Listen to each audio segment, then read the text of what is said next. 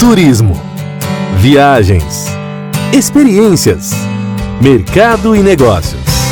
A partir de agora, a equipe Brasil Travel News traz até você o seu podcast de turismo.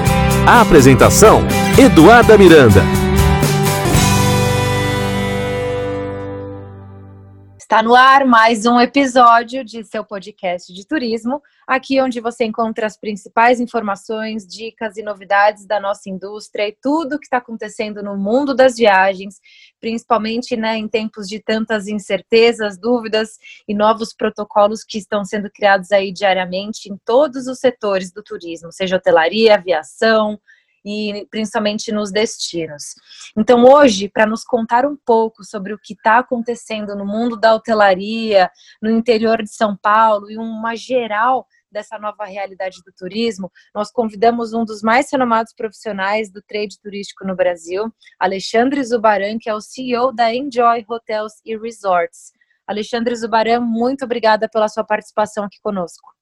Ah, obrigado, o prazer é meu, viu, Eduardo? Eu gosto muito da revista, tenho uma história de longa data com a revista e ela trata com muita seriedade o turismo, mas ela é uma revista muito agradável para o público final. Acho que todo mundo gosta de passear pela revista, né, pelo, pela Brasil Travel News. Perfeito, muito obrigada, e é isso mesmo. E o que a gente vem, né, é uma tecla que a gente vem batendo muito, principalmente nessa fase de incerteza e pandemia, é a importância, né, do ouvinte, as pessoas que estão aqui com a gente, buscarem informação no canal certo, né? A gente sabe que é hoje nós estamos aí rodeados pelas fake news, é mídia social, as pessoas pegam o telefone e dão a informação, e isso acaba gerando muitas dúvidas e confusão para os nossos leitores e ouvintes. Então, por isso que é importante a gente buscar sempre no canal certo. Então, a gente traz aqui pessoas que estão trabalhando ali nos bastidores do turismo, fazendo acontecer, né? A gente fala que tem quantas pessoas estão em casa, é, todos ansiosos com a próxima viagem, os profissionais do trade, da hotelaria também, todos estão aí muito empenhados para que em breve possamos viajar com segurança. Como é que foi para você, né? A sua realidade diante de toda essa pandemia, Zubarão? É, é, te, vou te falar como profissional como soldado do setor e como, e como pessoa física. É, é, como profissional do, do, turismo, eu ali, é, logo depois do Réveillon, já comecei a acompanhar com, com muita apreensão o que estava acontecendo na China, e eu te confesso que eu tinha é, já muito receio por conta do carnaval.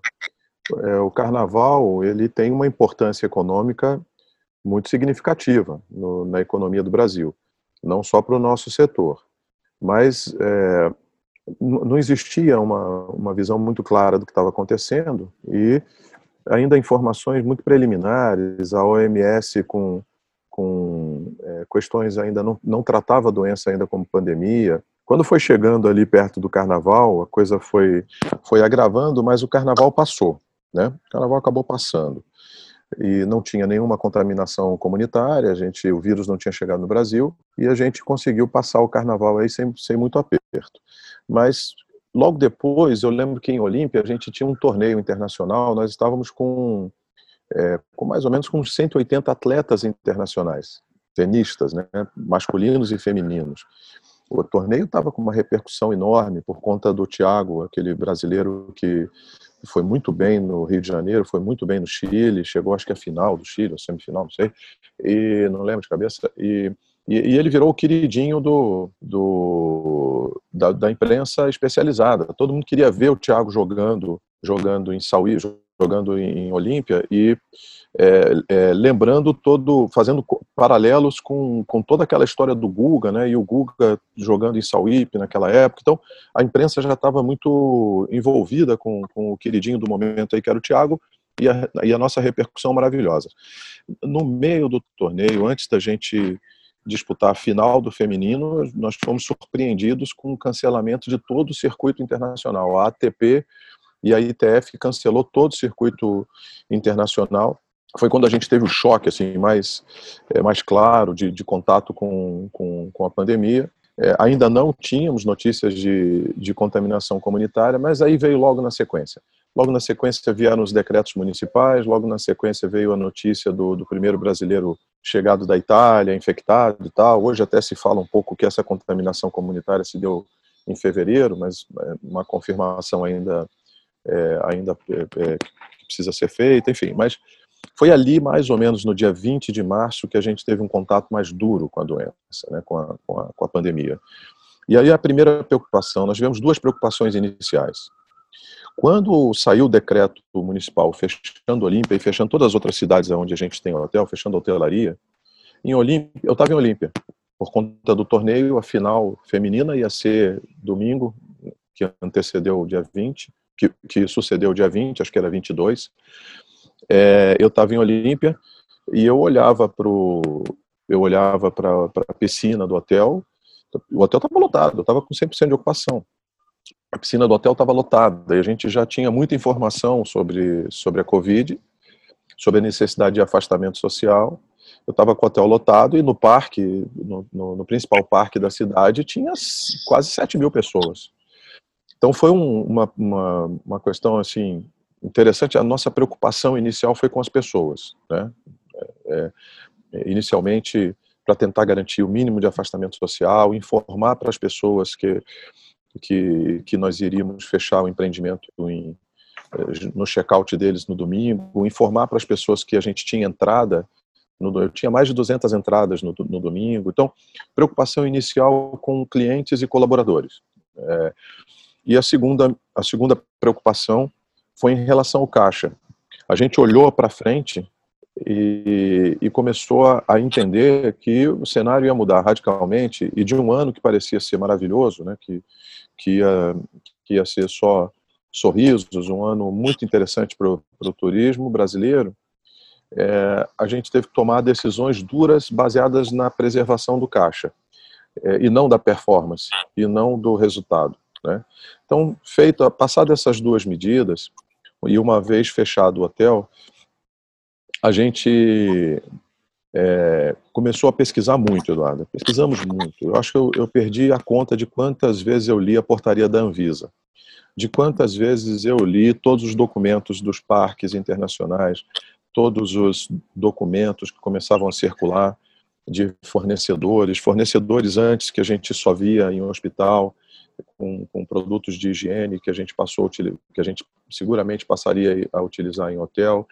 Então foi uma fase de, de muita investigação, de muita pesquisa, de tentar entender é, como que ia, o que, que ia acontecer. Já tinha a, a, doença já tinha evoluído um pouco na Itália, na Espanha e na Inglaterra.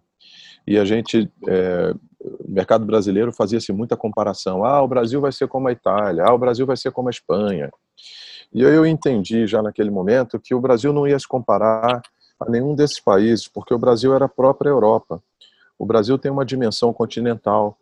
Estados Unidos e Brasil ia acontecer mais ou menos o que aconteceu na Europa como um todo. Foi, foi o raciocínio que eu, que eu fiz para minha equipe naquele momento. Então, nós temos que nos preparar para essa retomada ser descentralizada. E eu, lamentavelmente, eu estava certo. O que eu disse lá naquela época é o seguinte: quando São Paulo tiver, quando São Paulo e Rio e, e Fortaleza tiver caindo, a gente pode estar subindo no Rio Grande do Sul, em Brasília, e nós temos que nos preparar para é, é, dirigir atenção para esses mercados diferentes, porque o nível de contaminação e de resposta para a doença vai ser diferente nesses estados, porque o, o nosso a nossa Itália é São Paulo, a nossa Espanha é o Rio de Janeiro, a nossa Inglaterra pode ser que seja pode ser que seja é, o Rio Grande do Sul. E, a, e, aí comecei a entender que a retomada ela aconteceria e consegui, comecei a, a, desenvolver o pensamento de que essa retomada ela seria, ela, ela não se daria nos fluxos turísticos da forma tão é, dramática como como ela vai se dar para fluxos internacionais ou destinos que dependem mais da aviação, é, e comecei a desenvolver esse pensamento, essa narrativa contrária do, setor. O setor começou a falar muito, da, da, nós seremos os últimos a retomar, e eu comecei a, a, fazer um contraponto mais crítico em relação a isso, dizendo, não, não seremos o último, não. É, você traçar um compasso, você botar a ponta do compasso no, no seu hotel, traça um raio de 600 quilômetros em volta do hotel, esse passou a ser seu 100%. Você terá fluxo, mas terá fluxo regional. Esse fluxo regional será vigoroso, e se dará no carro da família. Então nós precisamos, precisamos colocar o turismo de volta na prateleira, precisamos desenvolver um produto tipo cupom, que o, que o, que o consumidor possa comprar e viajar quando se sentir seguro e possa cancelar quantas vezes for necessário para a gente preservar o caixa. Eu comecei a ver, até pelo comportamento na minha casa, que nós, nós voltamos para o consumo. Depois daquela primeira fase de adaptação, adaptação do, da, dos filhos sem escola, adaptação a receber compra, caramba, a gente está lavando laranja por laranja, né? a gente está lavando ovo por ovo. Então, depois dessa fase de adaptação, a gente voltou para o consumo. A gente trocou o jogo de panela, a gente é, é, comprou itens que a gente não tinha tempo de comprar e, e, e, tudo dentro daquela digitalização forçada que a gente já comentou muito aí pela imprensa. É, então eu entendi o seguinte: o turismo tem que voltar para a prateleira. O turismo está fora da prateleira porque não tem um produto adequado. Você tem um produto quadrado. Você vai comprar um final de semana ou uma semana no empreendimento, se você não for, você perde o seu dinheiro. Isso, não, isso é incompatível com o momento atual. Então, desenvolvemos o, a campanha do Compre Agora e Viaje Quando Quiser, e, e, e graças a Deus voltamos para a prateleira, respeitosamente, obviamente. Nós fizemos, fizemos nossa equipe, a de parabéns, Eduardo, a nossa equipe treinou entre maio e junho e julho, nossa equipe treinou fez treinamento online com mais de 2.500 agentes de viagens. Nossa equipe contactou as agências de viagem, convidou para lives, né, para treinamentos, para conferências, e, e, e, falou do produto, falou da retomada, falou dos protocolos pós-Covid e falou do, do, do, compre agora e viaje quando quiser. E, é, e convidamos o, convidamos o agente de viagem, convidamos as operadoras que mais nos vendem para vir conosco, para vir conosco. Sabe aquela coisa quando vocês são novos, mas eu eu eu já tive carro, eu já tive carro com carburador. Você, depois você fala com o Paulo essa história. Quem teve quem teve carro com carburador ou carro a álcool já ficou parado na rua porque o carro não pegou. Já passou por essa experiência. Carro frio, não pegou e tal. Se você ficar de braço cruzado do lado do carro, esperando ajuda, vai passar 50 mil carros e ninguém vai parar para te ajudar. Se você colocar um adolescente, um filho adolescente no volante e, e for para trás do carro e começar a empurrar, como um passe de mágica, surgem oito pessoas, mais, mais braço até do que você precisa para empurrar o carro. Então, o que eu falei para minha equipe é o seguinte: vamos empurrar o carro, vamos empurrar o carro e vamos convidar todo mundo para empurrar o carro com a gente. E deu certo, graças a Deus. Eu tive muito depoimento de agentes de viagens que agradeceram o fato da gente colocar um produto na prateleira deles, de forma que eles possam vender, pudessem vender esse produto e pagar a conta de luz, pagar os, os trabalhadores deles.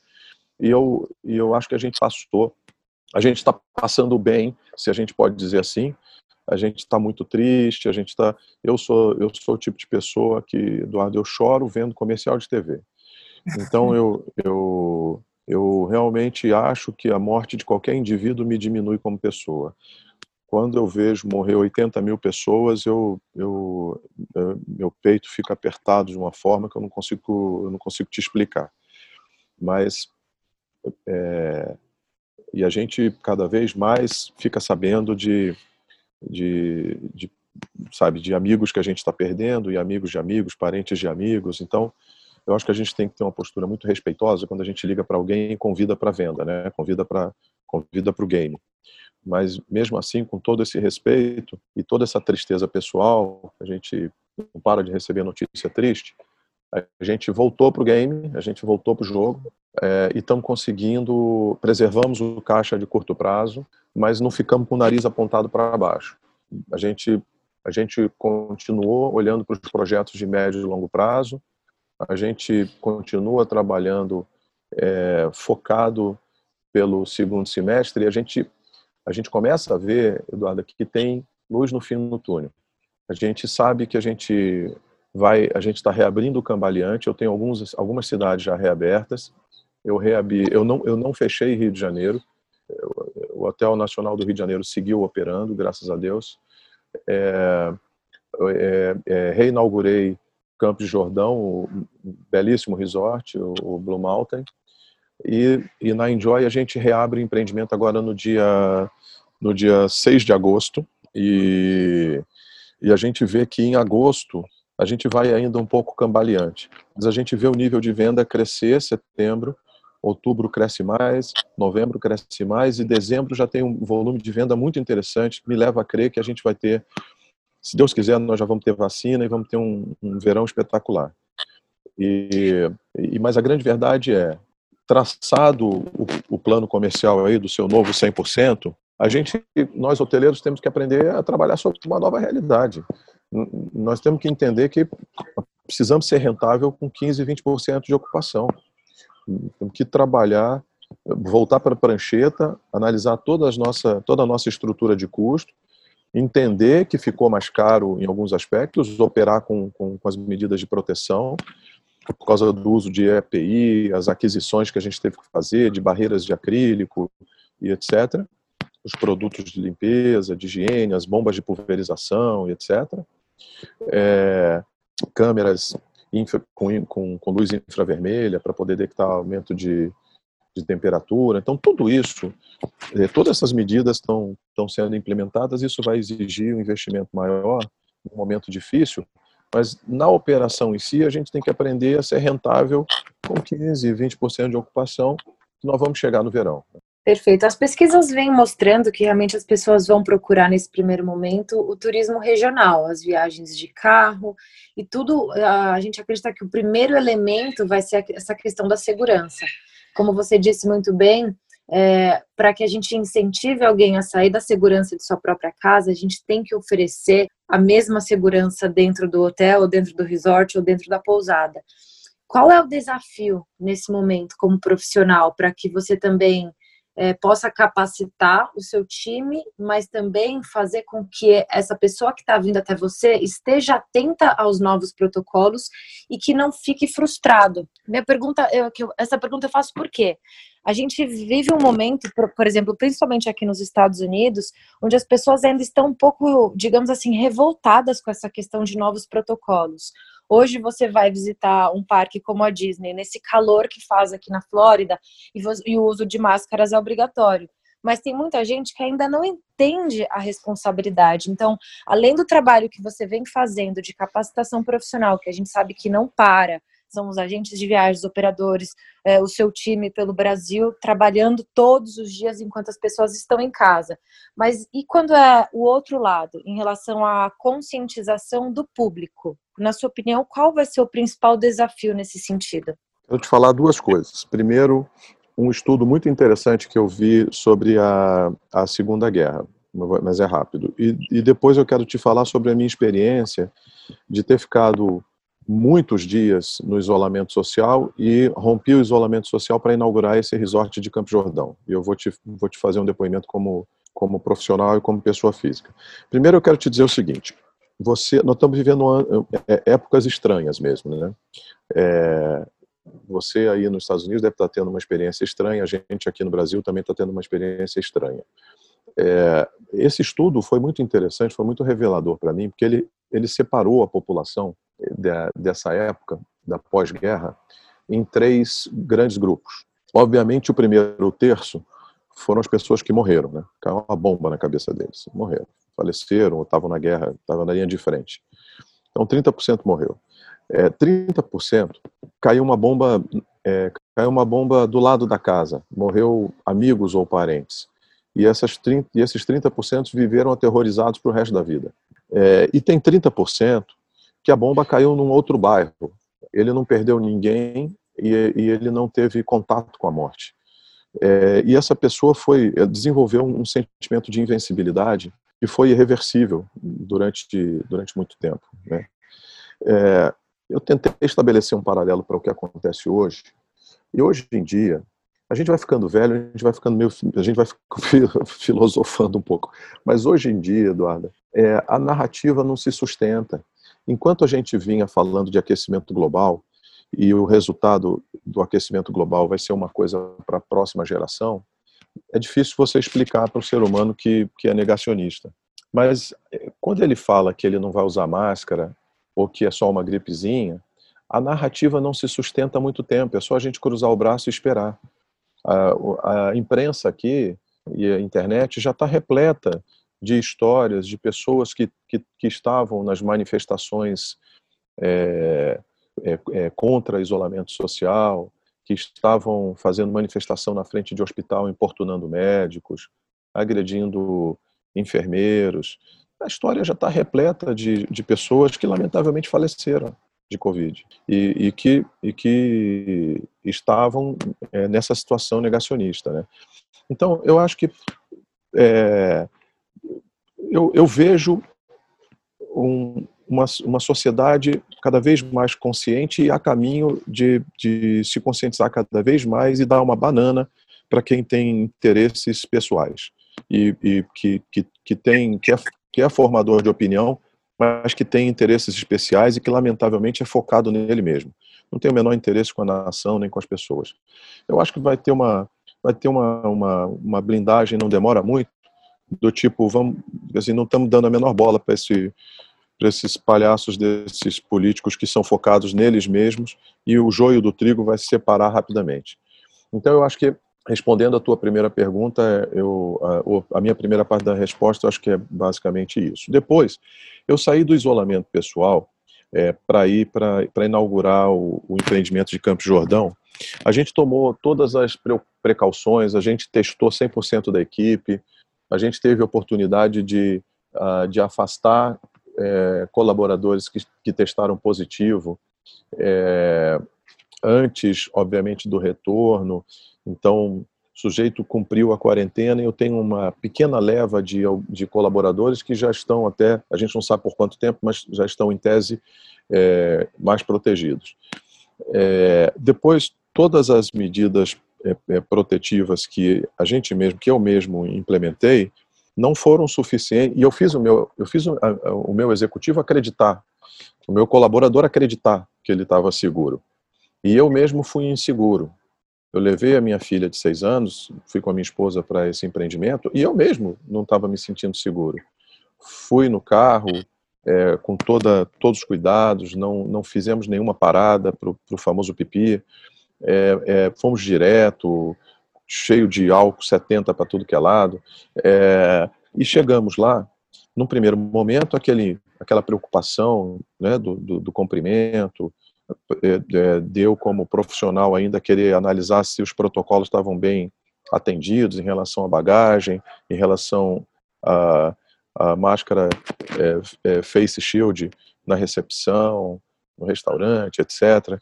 Então, resumindo, eu quero te dizer o seguinte: é, eu sentei na recepção e fiquei analisando as pessoas chegarem. Vi as pessoas, havia preocupação nos olhos das pessoas, viu, viu o, o, o temor quando eles se aproximavam, quando algum profissional, algum colaborador se aproximava deles, ou quando eles sentaram no restaurante para fazer a primeira refeição, que o garçom chegava um pouco mais próximo, a, a mãe chegava a abraçar a criança e recuar para trás.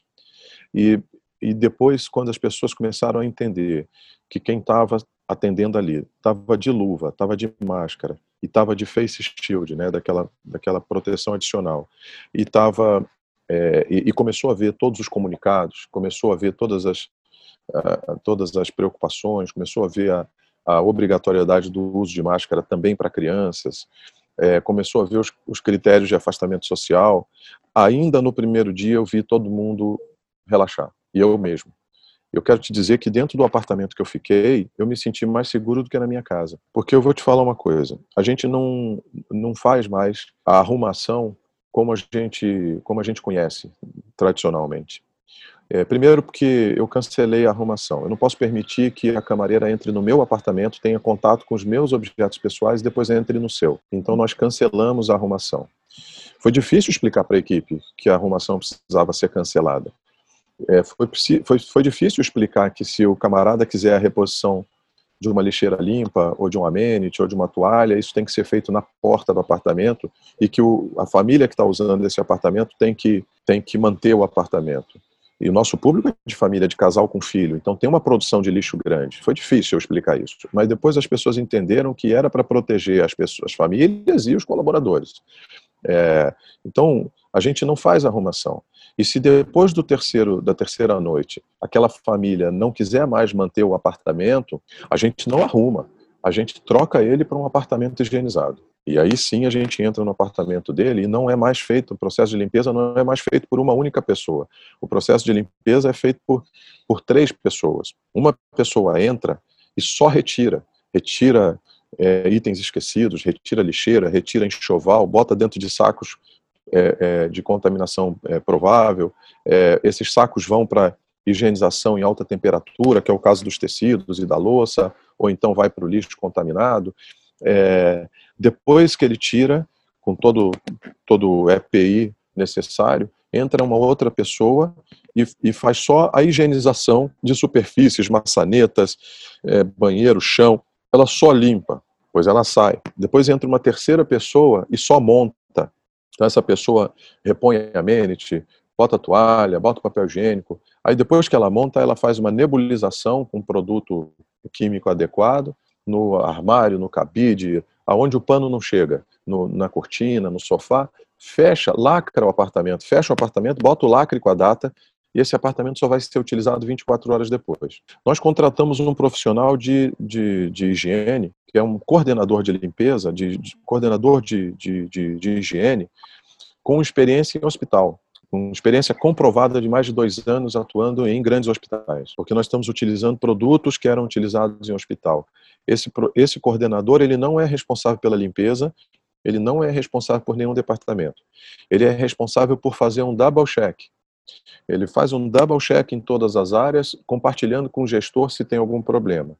Em adicional, a gente contratou um instituto internacional, que é o Bureau Veritas, para fazer uma auditoria independente e nós recebemos a certificação Safeguard, que é uma certificação de, de Covid, específica de Covid. Então, é, quando, eu, quando eu me vi na situação de consumidor, eu, eu, eu me deu vontade de não ficar lá, de, de, não sair de lá. Minha esposa chegou a falar: Nossa, vamos ficar mais tempo aqui.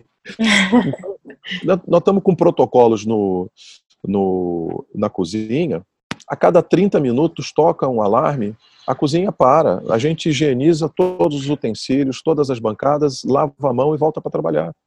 Então, é, eu, eu, eu, ah, isso é um diferencial da Enjoy? É um diferencial da WM Hotels e Resorts? Não, não. Eu acho que a gente pode, pode até estar tá tratando com muita seriedade, que, que é o que a gente acredita, é o nosso modelo mental, mas eu acho que a hotelaria, de modo geral, está tá se precavendo, está se adequando é, de forma correta. Né? Então, eu acho que é, é uma questão de tempo para. O que acontece também é o seguinte: é, nenhum de nós aqui, nenhum de nós é, é, brasileiros ou, ou, seres humanos que temos menos de 100 anos, 100 anos, vivemos uma outra pandemia. A gente não viveu, eu, você, nós aqui não vivemos outra pandemia. Não sabemos muito bem o que acontece na cabeça das pessoas. Mas eu vivi no turismo alguns surtos localizados, surtos de febre amarela, gripe aviária, é, epidemias né, em geografias específicas, como o ebola, conflitos mundiais, como a Guerra do Golfo. Em algum momento, eu vivi a situação de ver o fluxo turístico ir a zero. O fluxo turístico ele vai a zero nesses, nesses períodos de grandes conflitos e de, de epidemias. Mas quando ele volta, ele volta envolvido num sentimento de indulgência e, que a pessoa pensa assim, não, agora que eu posso, eu vou. Eu agora eu preciso, eu preciso eu passei por esse por essa situação toda, agora eu preciso dar lazer para minha família, eu preciso botar minha família dentro do carro e viver momentos felizes novamente. Então eu acho que é só uma questão de tempo. As pessoas vão se segura, seguras, as empresas vão conseguir comunicar adequadamente seus protocolos as famílias, no primeiro momento, vão colocar as pessoas dentro do seu veículo próprio e vão fazer viagens de 500, 600 quilômetros. Isso vai ser muito bom para a recuperação da, dos nossos negócios. No momento dois, nós vamos começar a usar o avião de novo, ainda em viagens de curta distância. Então, é, destinos como Porto de Galinhas, é, Porto Seguro, vão ter, vão ter é, é, é um pouco mais de, de, de resultado, eles dependem um pouco mais do, do avião do que, por exemplo, em Olímpia. Nosso hotel em Olímpia é privilegiado porque está ao redor de um conjunto de cidades com um potencial de consumo impressionante nesse raio que eu falei, cortados cortado por, por maravilhosas estradas. E essa situação ela não, não é uma situação que a gente vê para outros destinos, para todos os destinos, mas o avião vai voltar e o voo internacional vai voltar.